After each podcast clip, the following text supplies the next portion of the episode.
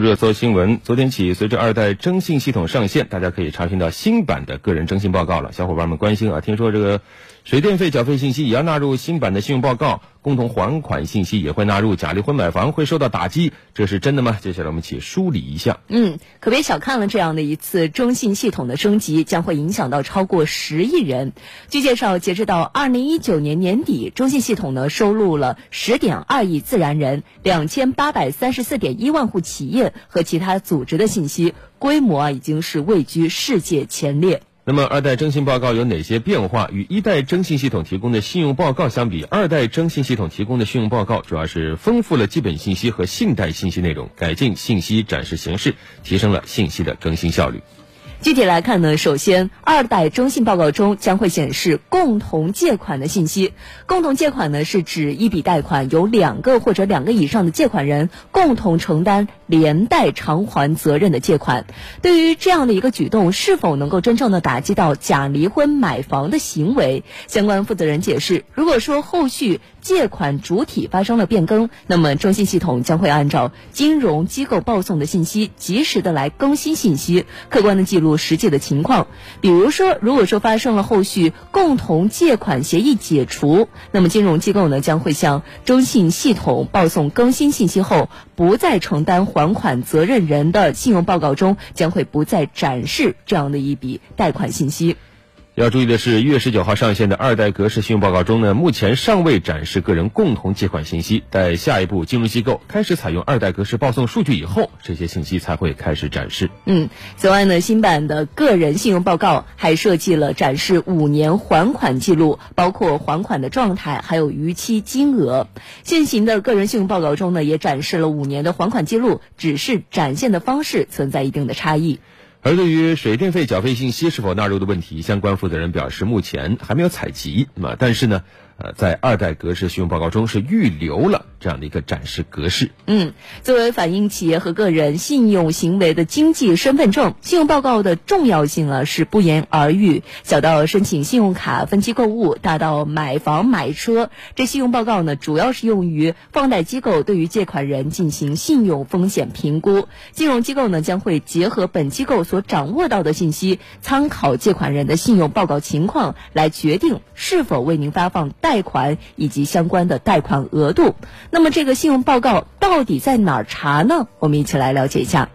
信用报告主要包括个人借贷信息、电信等公用事业缴费信息、行政许可与处罚信息、法院失信被执行人信息等。具体查询渠道主要有两种：线下可以通过央行各分支机构、部分金融机构网点、部分地区政务大厅的自助查询机或柜台查询。线上可以通过征信中心官方网站提供互联网查询。啊，建议大家啊，这个定期查询自己的信用报告。如果你的这个基本情况发生变化的话，要主动到你的这个呃，给你提供贷款啊或者信用卡的这个银行去更新你的信息。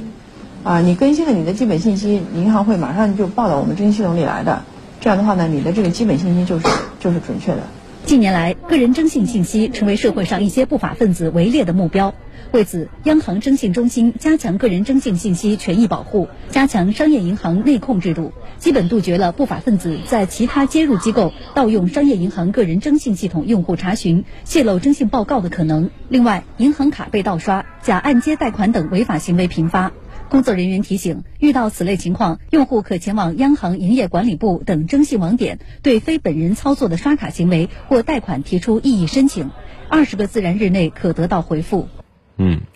征信这个词呢，确实在咱们生活中出现的频率越来越高了啊。以前也看到各种消息说，恶意拖欠工人薪资、无证照经营啊，甚至像高铁霸座这种。无德行为等等啊，都有可能会上各种各样的失信，可能会遭遇到失信惩戒，进入各种黑名单等等。而与此同时呢，各种啊这种推广说能够洗白征信的消息、小广告也是层出不穷。没错，最近在网络上，我们总会看到一些小广告，宣称呢可以消除个人征信报告中的不良记录。那么，征信报告中的不良记录是否真的可以花钱来消除呢？